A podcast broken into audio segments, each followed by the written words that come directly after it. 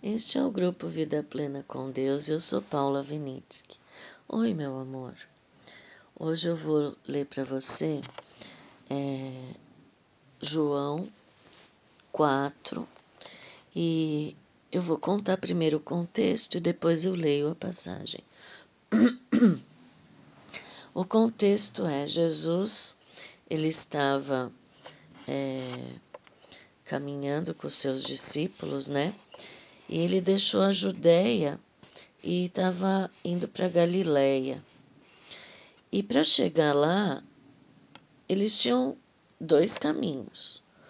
Um era o normal dos judeus. Todos iam por aquele caminho, porque o outro passava por Samaria. Samaria era tipo aqui no Brasil, é, Argentina. Pelo menos na minha época tinha uma rivalidade muito grande. Hoje em dia talvez já tenha passado. Mas aqui para o Brasil seria passar pela Argentina, né? Tinha aquela rivalidade, aquela coisa de um querer ser melhor que o outro, sabe? Então, os judeus não passavam por Samaria.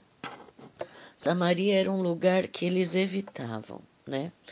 Então, é, Jesus, com os discípulos, ficou ali no poço de Jacó. É tão bonito porque esse poço tem uma história tão linda. Outro dia eu conto, mas é muito lindo. E já era meio-dia, está escrito, né? Cerca de meio-dia.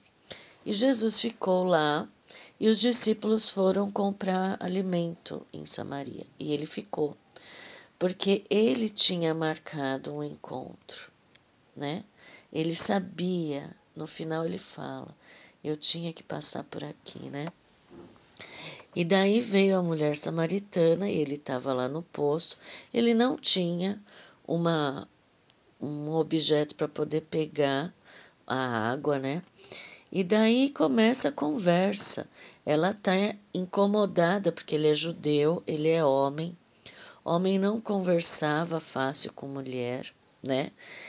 E meio-dia era um horário que não era de costume das mulheres, né? Porque é, as mulheres iam logo cedo, porque ia ter que carregar água para casa. E ela tinha todo a fazer da casa de manhã também, né? E a água era necessária logo cedo. Como era um lugar muito quente, você vai antes que o sol esteja quente, né? Para não ser tão cansativo, né? E essa mulher então ia cerca de meio-dia.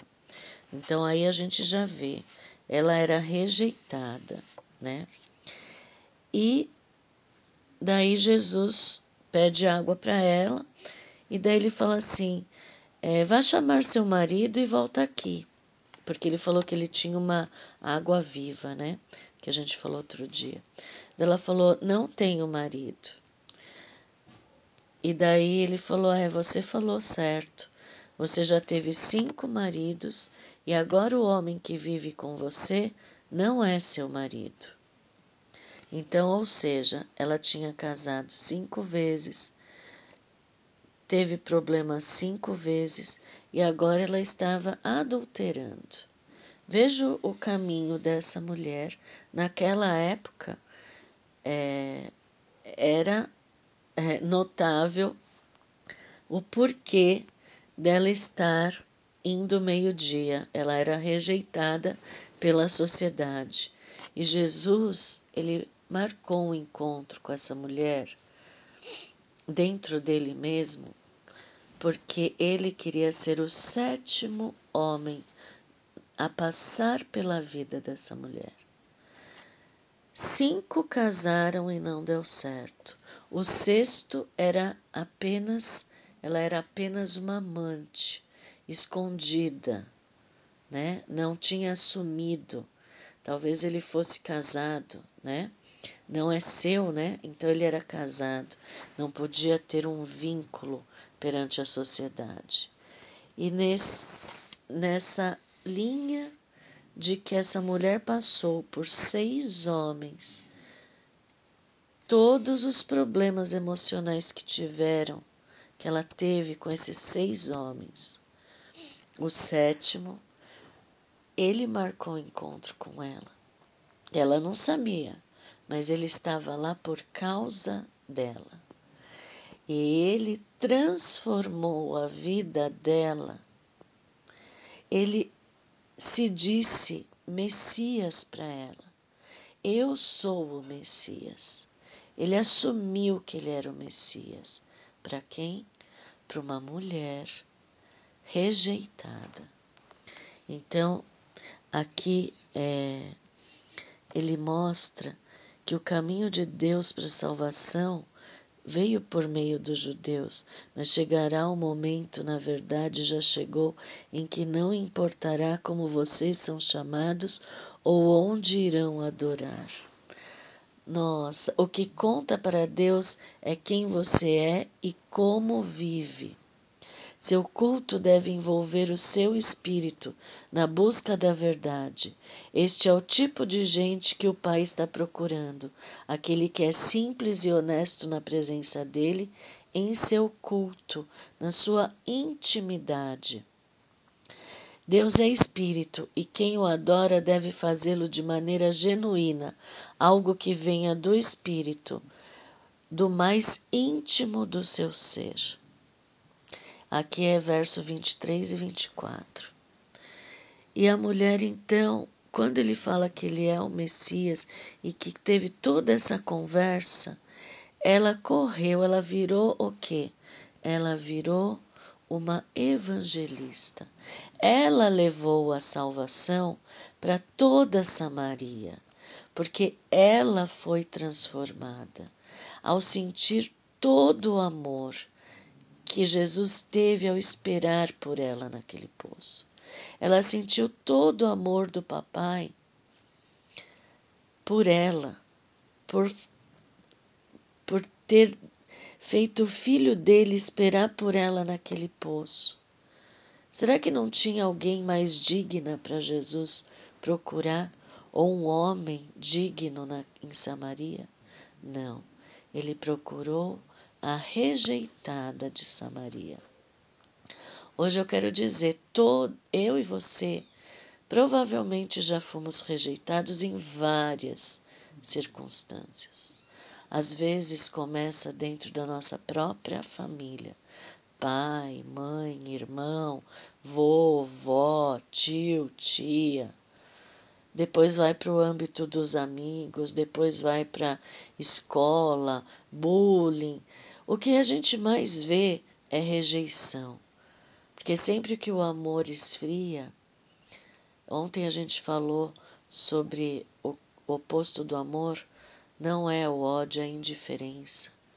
Essa indiferença marca mais do que se a pessoa fosse odiada, porque a, o ódio ainda é uma representação de amor. Assim, não é de amor, é de sentimento forte, né? Mas a indiferença marca a vida das pessoas. E agora eu pergunto para você, meu irmão, como está? Você foi rejeitado? Você rejeita? Você tem indiferença com as pessoas?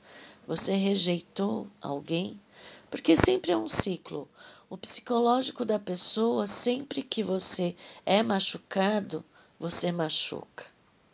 Ali essa mulher não tinha o mínimo de vontade própria de fazer bem para qualquer um de Samaria, porque ela era rejeitada pela pelo povo todo.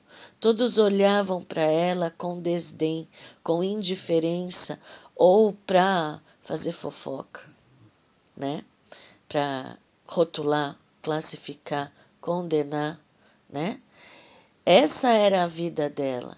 Mas quando ela encontra com o sétimo homem e ele fala da água viva, ela é transformada e ela quer contar para todos, porque ela sentiu o amor dele por ela.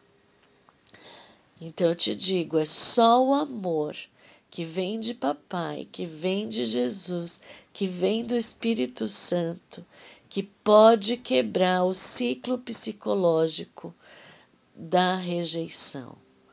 das indiferenças que te trataram na tua vida, na minha vida.